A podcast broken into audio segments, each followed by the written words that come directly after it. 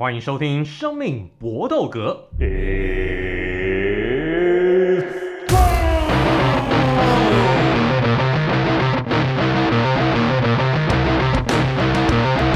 们的 Podcast 专讲 MMA 综合格斗，别的东西太难了，我们不讲；太简单的，我们也不讲。啊，不好玩的我们不讲，好玩的我们只会讲这一样。我们要介绍今天的三位好朋友，还是按照惯例，首先是今天喝了黑麦汁的 啊，Melo，笑得好开心啊！Hello，各位，黑麦汁真好喝，下次可以去买一瓶。那还有就是现在仍然持续在减肥戒酒当中的 Eric，快要出关了。各位大家好，以及现在很忙的 Vince。嗨，我是 Vince。那我们今天的主题又要来到了我们的 UFC 二六二的不负责大预测了。我们每一次大预测都是最后我们要叫 Melo 哥的结果，每一次都是 Melo 哥大获全胜。我们就看看这一次的 UAC 二六二会不会是同样的结果。我们首先今天的三连拳就要来，先是第一拳，那当然就是二六二的主戏。要争小鹰空下来的轻量级冠军腰带，到底是人体书包 Oliveira 还是空降仔 Michael Chandler 能够获胜呢？我们就先请 Melo 来发表意见好了。好，真明灯，我们是假的，我们是假的，我们都是跟着这个 Melo 后面这个屁股后面跑的。这一场，我个人还是觉得 Oliveira，我会觉得他会比较有，我我我就我就直接先讲我压多少了，我觉得 Oliveira 五点五。空降仔四点五了，因为你每次都压这种模棱两可的，这样不行哦。没有没有没有，多压一点点。你如果真有信心，压压六四或七三。因为因为这两个我，我我我说真的，因为我觉得我之前太低估空降仔了，我没想到他居然有那种一拳 KO 的能力。你说他没有想到他打赢 Hooker？对，我没想到他居然有那种一拳 KO 能力。然后大家也知道，Oliveira 早年出道的时候是以玻璃下巴闻名的。我相信进联盟这几年他的抗击打有提升啊，但是我还是要防范一下，哪哪怕那个圈子的会跟上次 Hooker 一样，像上次我我我我觉得我。我凭直直觉印象讲，根本根本没人会想到空降仔会赢吧？说真的，我来解释，然后我再来解说一下我为什么这样讲的理由。好了，因为我相信这一场会是一场顶顶尖地板战，因为大家都知道空降仔这家伙是 N C W Division One 的摔跤手啊，然后 Olivera 又是巴罗黑带，然后大家也看到上一场嘛，他把 Tony Ferguson 的手给折断了，所以我觉得这一场比赛两个柔术高手这样子来斗来斗地板是非常有看头，再加上 Chandler 的。各位不晓得有没有看到他跟乌斯芒在互练地板技的那个的影片呢？真心觉得有乌斯芒这个家伙加成，大家看一下那个 ngano 去给乌斯芒恶补一下，马上 马上就把消防员消防员脚力马上对他失效了。所以这一场我真的是非常难压，真的是非常难压。两个都是地板高手，但是我还是真心觉得 Oliveira 的地地板技会稍微胜出一些，所以我压五点五四点五。可我还是听不出来，你这样子讲完以后，到底 Oliveira 的优势在哪里？那我们这边要不要请 Ari 来补充一下？那你你你也看好人体书包 Olivera 吗？对，我也看好人体书包 Olivera 主要还是我自己判断逻辑，还是根据这两位选手近期的表现啦。那 Olivera 上一在上一场对 Tony Ferguson 的时候，其实不管是各方面的技术表现都是很游刃有余，不管是要直接 double double A takedown 进进进进进摔技，还是还是还是。呃，在在站立技的时候互相换拳的时候，他有充分发发挥他自己现在身材臂展的优势，然后在现在这个量级也看得出来说他的体能状况跟当年要减重去打小量级比进步很多了。对，其实状况是真的好很多。那 Michael Chandler 我觉得在上场比赛对 Hooker 那一场，当然他那个下潜动作配左拳也的确打得很漂亮，可是我只是觉得说。就我我也不觉得他是空，真的就是空降仔，只是觉得说他只打了一场，然后就直接到冠军战，还是稍显有点太快了，超短线对不对？对，就是他实力验证，我觉得是还不太够，他自己对其他选手的熟悉度感觉也不太够。那再来就是他上次那个比赛到现在，其实的中间的那个。时间我觉得也稍微有点短，虽然对胡克胡克并没有对他造成什么伤害，不过大致来说我还是比较看好 Oliveira 在这个联盟这一段时间起来累积的经验是会比较有点优势。那 Vince 呢？你也看好 Oliveira 吗？其实我本来预期他们会选 Chandler，所以我才想说不行，我要当个 backup，所以我想要选 Oliveira，就没有想到他们都选 Oliveira，因为我觉得我我看好他的理由其实就是第一，我觉得他的八楼底 OK，第二点是我相信他在联盟会有进步，就像 Dustin Poirier 这个带金夺魔的钻石，真的最后就闪耀出光芒，所以我其实还是蛮认同他，而且最后加上他上一场会打赢我的我最喜欢的夜魔，所以我就会觉得说他其实各方面他都已经有进化了，然后我认为圈的不太会赢，我开比较大，我觉得是七三，因为我觉得圈的我觉得他至少要再打一场 K Gage 才有资格去打，对我来说啦，他才有资格去打这场冠军战，所以其实就是大拿爸爸喂给他的嘛，所以我我其实是比较看好 Oliveira，我压七三。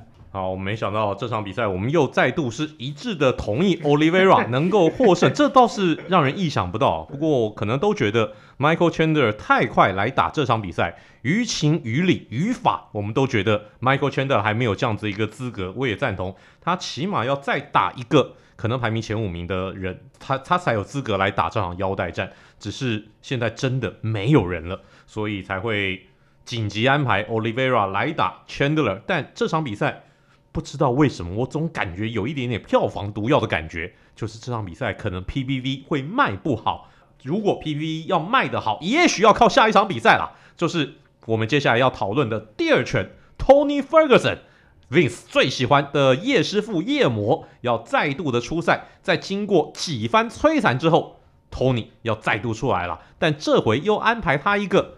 也是战力技有所进步的巴西柔术高手 Darish，这个也是一场难打的比赛。那我们就请先请这个叶粉来讲一下好了。来，Vince，其实这场我觉得啊，Darish 会赢呢。就是虽然说我是叶粉，有没有出乎意料？你你你你你，我这样子对得起？我就北 good 啊，没有，因为我真的。就是我其实真的觉得他老了，情感上支持，对我情感上支持，理性还是会买对面的。对，就是我支持的时候，我会支持夜魔，但如果下注的话，我会把钱放在德瑞群的地方，因为我真的觉得他老了啦，就是他已经过了他最巅峰的时候。对，然后真的非常非常非常可惜，他跟他跟那个谁小英没有打的比赛，我觉得是我最最，这应该说算是最失望的比赛，没有之一，因为我觉得他们两个就是真的，而且甚至连小英自己都会觉得他是最有可能。打败他的人，但是他真的已经不在状态内，就是他的体能已经没有办法匹配他想要做的事情。他的，我觉得他心里面想的太多，可是他的身体已经跟不上，他就是老了。所以我觉得 Darius 会赢这样子。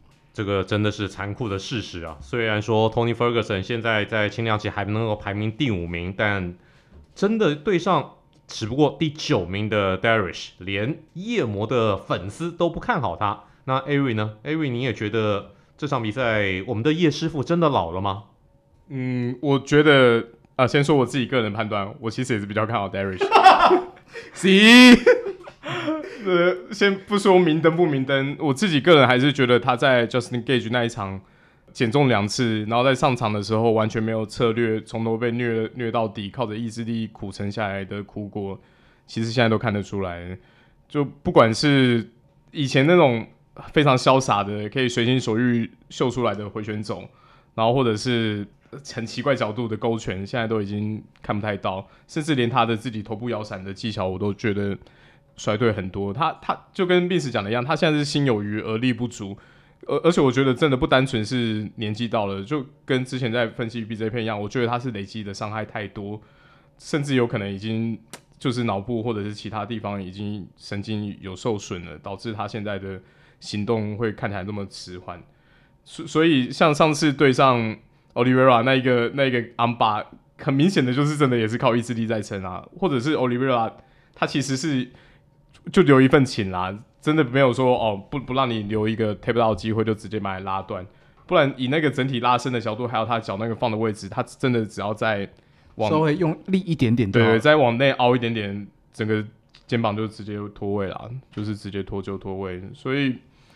我我虽然这次叶师傅有找一个很棒的那个拳击教练 Waitman 嘛，就是有有一起受训练，看起来比较有系统化一点。可是我觉得真的时不我与啦，当初就是太任性了，一直在搞一些地狱式死亡特训，像以前很多很有就跟何金银一样这样。对，那个会用脖子插在那个地板上顶顶着，然后用脚去踢踢电线杆、踢铁棒，然后踢到脚，对对对，脚鬼就会断掉了。有一次跟小英。退赛的原因就是用脚去踢踢踢电线呢？对，踢踢电线踢到胫骨骨折啊到。底是谁会一个月内减两次重啊？那只是 夜魔夜魔，对他，他就是这么奇葩的人，你你不得不欣赏他。可是，一步错步步错啦，在整体比赛上面，我一方面也是他这种强悍的意志力，我觉得是害了他的。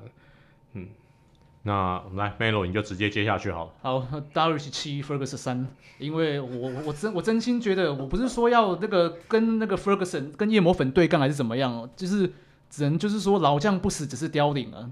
你在一次的错误抉择当中，接下来又导导致这种毁灭性的结果。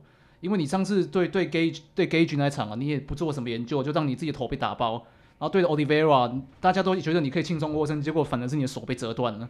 所以我现在在看那个 Tony Ferguson，就像是在看生涯默写 BJ Penn 一样啊，就是真真的是惨不，我只能说是惨不忍睹啊。而且我我我我觉得我就大大胆预言一下好了，我甚至觉得可能这一场会是 Ferguson 在 UFC 的生涯最终战呢。因为它的商业价值已经是迅速下滑，你你你会你就凭凭良心，就是凭你们想一下好了，他本身就不是很有爸爸爱的人了，你觉得爸爸还会想让他留在这边当守门员吗？而且这场输了之后，我真的觉得 Ferguson 就是可以准备要跟 UFC 说拜拜啊，我非非常我觉得很感叹啊，但是但是却又不得不接受现实啊，对？没想到大家都这样子不看好 Ferguson。但我个人觉得这场比赛，Ferguson 他如果在 Weidman 的体系之下有好好练的话，其实是有机会的。但只是 Darius 的状况真的很好，是真的很好，没有话讲。而且 Darius 他现在的战力已经进步到可以拿巴西的泰拳黑带，所以我觉得 Darius 他的确优势有一点，但我还是希望 Tony Ferguson 能够打出一场好比赛。最起码不要像 Melo 所说的，这场比赛输掉以后就直接被踢出 UFC，这样子真的太惨了。好，我们原本今天的第三拳是希望能够讲 Hermanson Joker 他这场的初赛，但是在我们录音的这一天，赫然发现这场比赛也因为 Joker 这边的团队有人染疫，因而这场比赛被拉掉了。什么时候要再比不知道，所以惨呐、我要写个惨字啊！这二六二看起来。这个阵容好像除了 Main Event 跟 Co-Main Event 以外，我们缺乏另外一个焦点，我们就只能第三拳拿出我个人蛮喜欢的一位巴西战力级高手的比赛，那就是 Edison Barboza 要来对上 Shane Burgos 这个美国空手道高手。这场比赛我们这这这算勉强凑数吗？不管，我就是要凑，怎么样？三连拳还是要打满啊！好，我这场比赛我觉得先大胆预测，我觉得 Barboza 可以轻松获胜，而且是一场 KO 胜。就是下课上，因为他排名是在目前排在第十二位，他可以打败排名第九名的 Burgers。来，有没有人有不同不一样的看法的？Agree，我压 Burgers，我也是压 Burgers。二比二，很好。好来来来，这样这样才这样好，这样好，这样好，这样好。呃，好啊好啊。那其实我觉得 Burgers 这个选手不是没有实力，那我觉得他最需要加强是他这整体比赛上的判断。因为他上一场比赛对的是 Joe Emmett，那那一场比赛 Emmett 其实在比赛过程中的膝盖已经被他踢踢到断掉了，他后来比赛结束去检查是 ACL 撕裂伤，所以你在比赛的时候你会觉得那个比赛节奏是很诡异，你怎么会被一个 ACL 受伤的选手，然后还基本上他是判定输掉，对，打到打到整个比赛结束，然后还还输掉，所以你会我会觉得说他。在赛场上，对于比赛形势的判断，还有自己有时候的信心指数，并没有这么足够。不然，他其实是算是有实力而且有身材的选手。保博萨，我我觉得也是在 UFC 联盟征战很多年的老将了。可是，就跟伟霆哥讲一样，他一直以来最帅气就是以前给大家给他称叫巴西腿王嘛，那就是那个华丽的踢技。可是重点还是其他的招，其他的技技能比较不行。就如同那个之前 Melo 有提过，他。对卡比那一场比赛，真的是 算是卡比在在 UFC 那个地板代表作啊，从头击到尾，对，击到他。那 Barbosa 表情真的是一绝，那可以拿来做梗图，我觉得可以。就是一个生活无法自理的表情。那所以，而且再来就是你年纪也到了，体能衰退。毕竟 T 级，如果你要连续出招的话，我觉得耗的体力是跟出拳比起来是更更耗体能的。所以，其实我还是比较看好 Burgers。那我也是看好 Burgers。因为真心觉得 UFC 二六二这是一场，他排这个卡斯，觉得就是那种该是该是老老将落难落难特辑嘛，有垂垂老矣的 Ferguson，还有不再具有往日风华的巴西腿王。而且其实看了一下那个 Barbosa 过过去的几场战绩，他的状况其实非常的糟。过去八场输了六场，上一场也是判定赢的。像说他的踢击是非常吃反应跟体能的嘛。然后这几年征战下来，他的体能跟反应说真的已经大不如前了。毕竟那个人人老力衰，再加上你抗击打什么体能方面的减弱的影响，然后又对上一个 Burgers，Burgers 这个家伙其实相对来说他是比较年轻的，而且他的状况其实非常的好。上次会输掉，感觉上就是你说他其实已经把对方腿踢断了，但是却又被对方比赛节奏带着走，所以我觉得可能就是自己在全伤跟他团队的下团队的指示方面有有一些错误。我相信他不会去做修正，所以我还是觉得，我觉得 Burgos 六 Barbosa 四。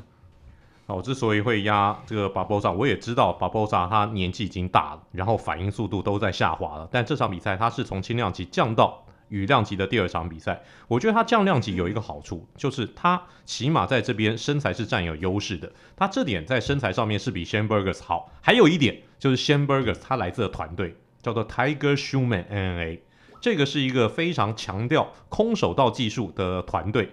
那在脚力技 OK，但是一般的请技是完全不行。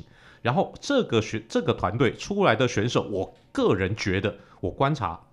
全部斗志都有问题，这往往是在受挫的时候，他们就几乎没有斗志，没有反抗能力，没有应变能力，没有组织能力。所以只要巴博萨这场比赛能够占到上风的话，我就觉得巴博萨可以一波带走。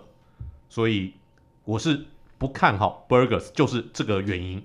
不知道各位还有没有什么要补充的？我我觉得只是我刚刚蛮认同维林哥，我会选把，我觉得宝宝萨会赢的理由就是，我觉得因为他降量级，因为这对他来说其实会比较轻松。第一，体格占优势；第二，输出的程度，我觉得他不会那么累了。因为一部分就像前面那个 Eric 跟 Melo 都有讲到，因为他老了，今天你要维持你的体重，我觉得其实是辛苦的。可是你今天往下降，我我反而会觉得这个是是有点机会。当然，我也觉得这场如果他真的不小心 GG，大概。机会也不大了啦，因为毕竟年纪也有了。对，那哦，没有，刚刚是不是有很多话想讲？其实还好，说真的。哦，真的吗？OK，反正我们就是等着看，是不是？对对对。好好，可以这样，这样可以，这样可以。好，这场比赛是难得，我们是二比二的，这个还还蛮少见的。因为如果三比一，对，如果我们有旗舰的话，通常是这个 Melo 一个人就独排众议。Against the world。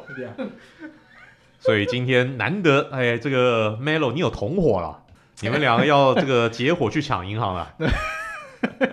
看是我们抢，看是你们抢我们银行，还是我们脱你裤子啊？就这样子。欸那个、OK 啦，OK 啦。哎、欸，我跟那个，我我就在银行上班，不好意思哦。哦哦，所以不能，所以不能抢银行，是不是？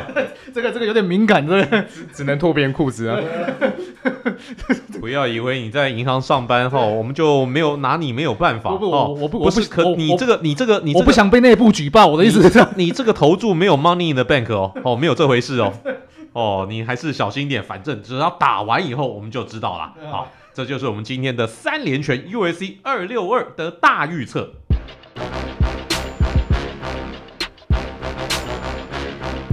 欢迎收听本集的柔术小常识，请到的还是我的好朋友，全国柔术冠军，同时现在也是竹北 Anse Gym 的柔术教练 Terry 徐世锦。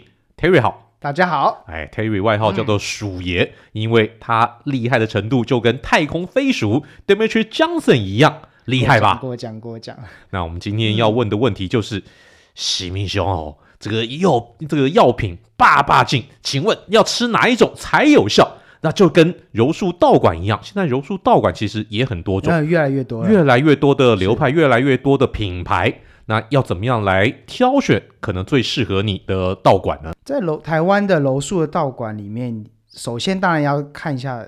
是不是你想要的巴西柔术？哦，它有可能是其他种柔术。它有没有有没有说我我想学日本柔术的？哎、呃，有哦，也有人吗？有哦，嗯、对。所以呢，如果你今天是想要学巴西柔术，问问看说，哎，你的柔术是不是巴西柔术呢？可是招牌看不出来吗？啊、呃，对，他可能就写柔，可能会看得出来，写的很清楚。但是我建议还是问问看，还是要问一下，问问看是不是。嗯呃，请记得巴西哦，免得是不是本来是要吃牛肉面的，就一进去发现只卖炒饭呢？对，只有炸酱面，嗯、虽然都是面，但是还是不一样。是是是是，是，是。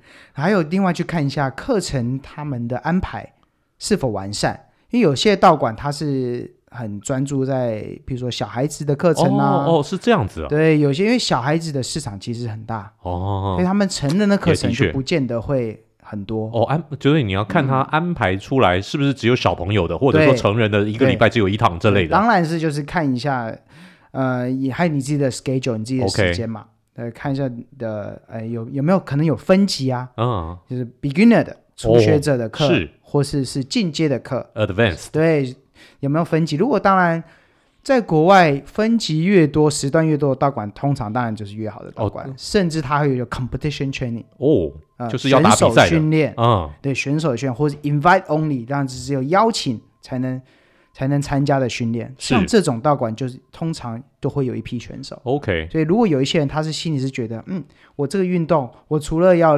练减肥，我可能要练健康的以外呢，我想要哪一天比比看柔术，是这种道馆就非常适合。OK。嗯，那师资有关系吗？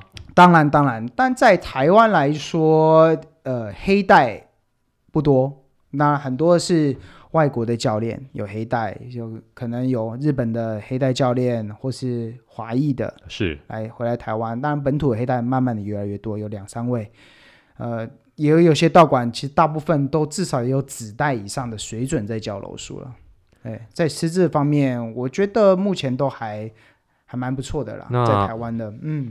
因为练柔术这种东西，感觉就连大男人抱在一起，这揉来揉去的，嗯，那弄完以后应该还蛮嗯满身汗蛮臭的啊、是，所以呢，相对之下，在设备有没有淋浴间就很重要，这个是小小细节，我很在意的。哦，哎，嗯，真的好像因为有些看到有些那种道馆就开在小小间的那种小店面当中，对，会不会可能就没有淋浴间或是说进去以后，它可能在地下室哦之类的，不通风？对，不通风，或者它那个味道很重，如果是你那个味道很不舒服，进去你你就觉得啊，还是不要在那边待两三个小时。哎呦，那真的还蛮难过的哈、是，像我之前在美国的时候，有一些人的卫生习惯真的不太好。哎呦喂，哎呀，他听起来就很恶心啊！因为美国比较干嘛，啊所以他们会认为说啊，我的道服我就是穿完以后我就塞到包包，他有忘记洗，下次再拿出来。哎呦喂啊，哎呀这个听起来就很恶心啊！对，最可怕是他会得皮肤病，对对那个对对对，ringworm 长一个圈圈的那一种，没错，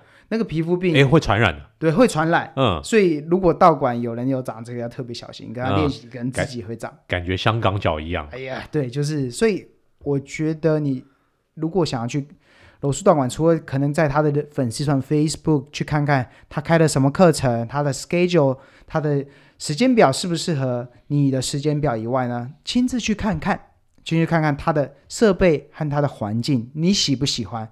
还有可以体验，如果他那边有免费的体验课程，去试试看，看你的训练伙伴，你喜不喜欢那个训练氛围？对对对老，师讲的是，教练讲的听不听得懂？嗯因，为有些教练他是外国教练，他的表达方式你 OK 吗？是对，这个也非常重要。OK，对，好。总之呢，就是一定要亲自登门拜访，看过以后就像买房子一样，进去以后那个气场很重要，适不适合你，一看就知道。没错。谢谢 Terry。谢谢。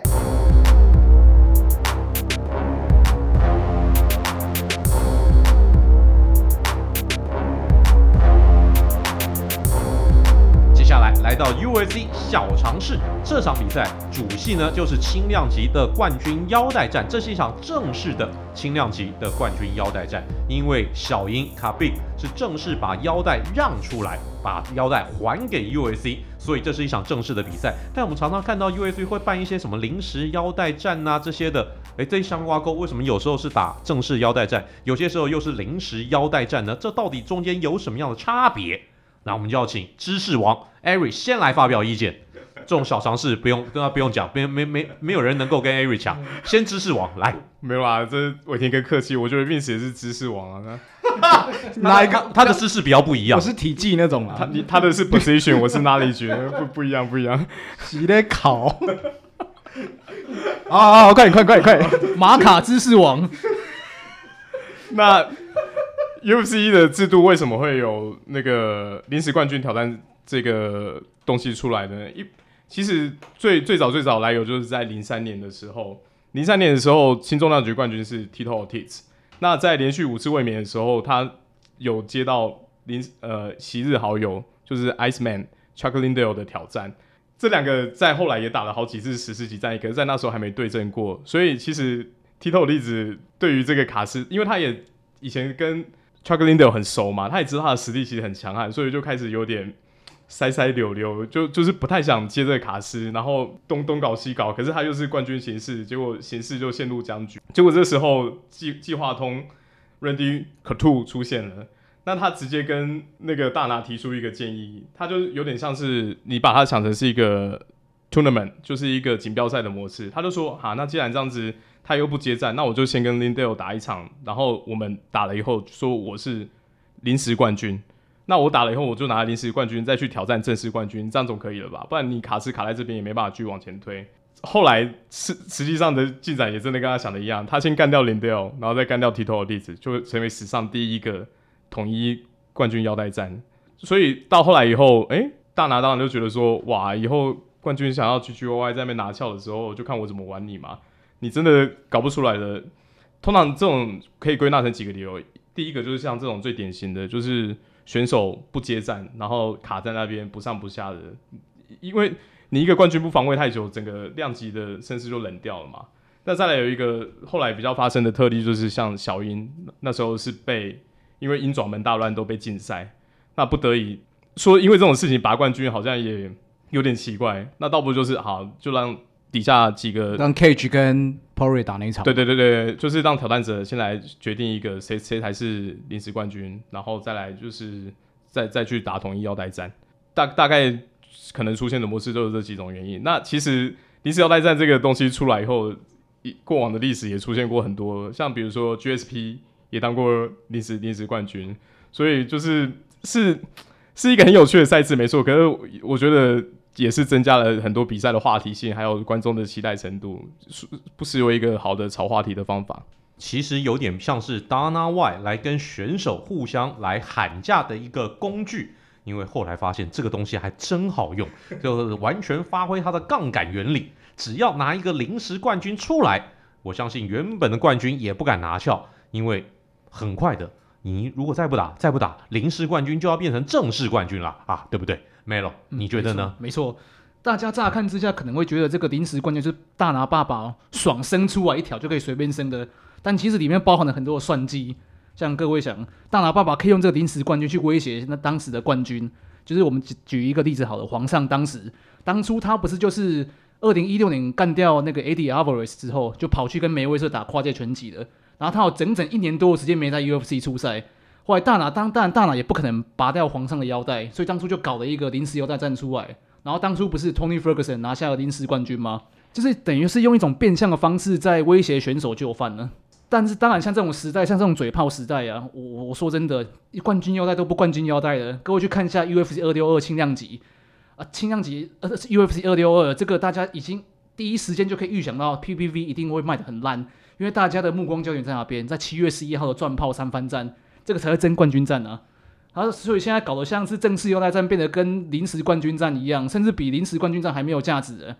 这就是，所以我就回回到一点了，就是大拿爸爸他他只要爽的话，他他就是可以想怎么样就怎么样。补充一下 Melo 讲的这一个卡斯的优缺点哦。另外一个相息息相关就是那个挑战者排名嘛。各位如果最近有在关心 U UFC ranking 的话。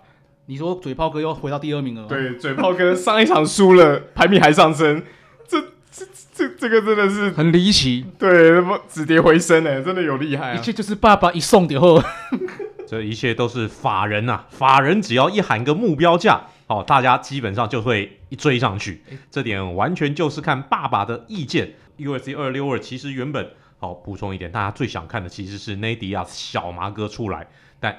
那场比赛因为小麻受了点小轻伤，居然就给我不打，这显然暖还要挤在二六三，你是怎么样？嫌二六三还不够挤哦？二六三卡斯都已经这个样子，你还要挤进去，真的太过分了！来来来来来来来，Vince，可以了可以了，来讲一下 临时冠军。临时冠军没有没有，刚刚 Eric 讲的很好，我是说真的，我刚刚是真的在上课，所以你也是临时的。对，我是对我什么东西临时？这是这个什么梗？我没有我没有接到。妹妹子的临时男友，欸、不是不能不不能这样讲，不能这样讲。没有，我刚想到我要补充爱人，不是我刚刚想到我要补充什么？我真的觉得那是一个非常好，就是其实真的是大拿一个非常好去跟。拳手就是跟现任现役拳王开杠杆的东西，就你少那么个唧唧歪歪，所以我觉得像我觉得最有可能在打的应该是 Sterling 那一场。如果 Sterling 再靠北靠步，有可能就会有直接再开一个新的对，就直接拉出来，你不要再给我装死，就是你这群混蛋。就是因为就像你一直拖一直拖，到底在干什么鸟东西？就是我要卖啊，我没有全州打，我是卖什么鸟？到时候就把那个 Henry Cejudo 找回来打临时，就是不给你排 Sterling 对啊，我就把你放到爆，你你到最后就会超错这样。对对，所以我觉得这真的是一个非常非常非常好的杠杆。黑云神互斗就算了哈，我们就再联络，我也没没有没有很想要看他 看他再回来去。波西真的是少数从比赛到嘴炮都很无聊的明星选手哎、不行不行，超不行。不行他唯一一个让我比较欣赏的就是他要挑战那个 Amanda Nunez，这是我唯一欣赏他的一个梗，这是我唯一觉得哎、欸，这个还蛮有创意的，这个 OK。但我觉得先决条件他可能必须要先把那个割掉，这样子我会觉得 这场比赛打得比较好。先先去一趟泰国啦，就是对，就是那个欲练神功哦，必须要先这样子，对，这样子才比较有打的资格。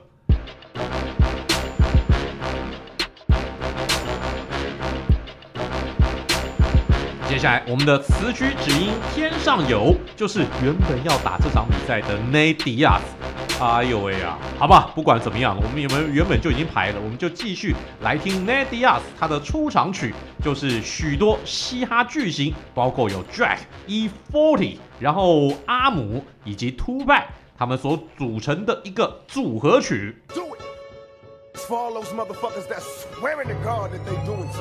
That they touching something, that they being something. Y'all niggas ain't shit.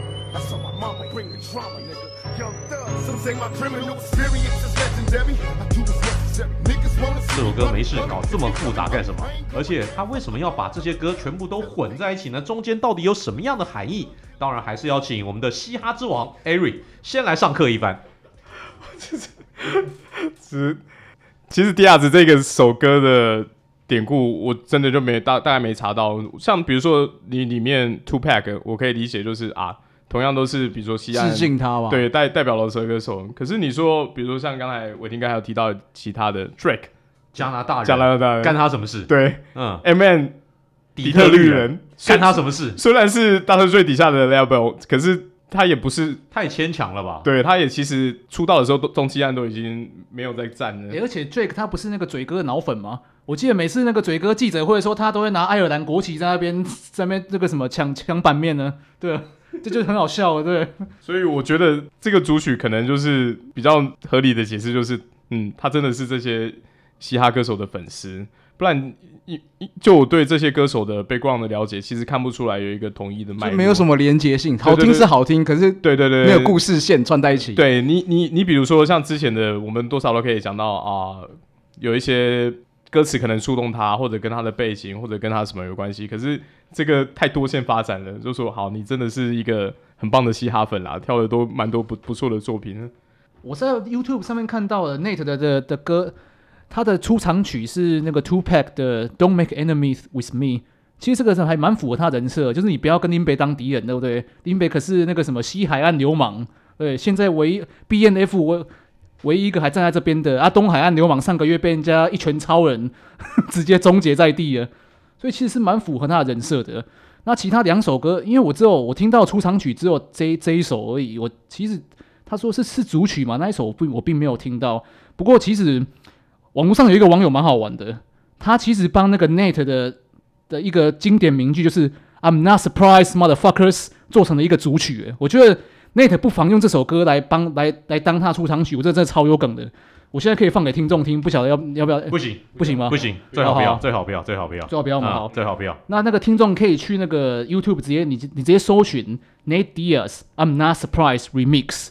你就可以找到这首歌，就是他把那个什么 Nate 那一首，他那一句名名曲直接 re remix 成一首歌，我觉得这一首歌超级适合当他的出场曲。然后我们就期待大家可以就是上网自己去找来听这样子。好，那今天我们的 UAC 二六二所做的大预测，保证还是不负责。那大家输赢怎么样，就麻烦你自己自己哦下好离手，这个输赢的责任就自负了哈。本公司不负责。这个任何的这个输赢风险，本公司以往的绩效不保证未来之获利。资金投资有赚有赔，详情就是觉得适合你，厉害厉害厉害厉害，很适合很适合。果然不愧是在银行工作的。以后这种话题就就，就你就来讲嘛，好，不要让我讲的那个结结巴巴那么辛苦，你就直接接来讲就好了，好不好？那我们今天的生命搏斗格就到这边告一个段落了，非常谢谢各位的收听，我们就下个礼拜再会喽，Melo，好，各位再见。那 Vince，大家拜拜。Eric，See you next time. Good fight and a good night.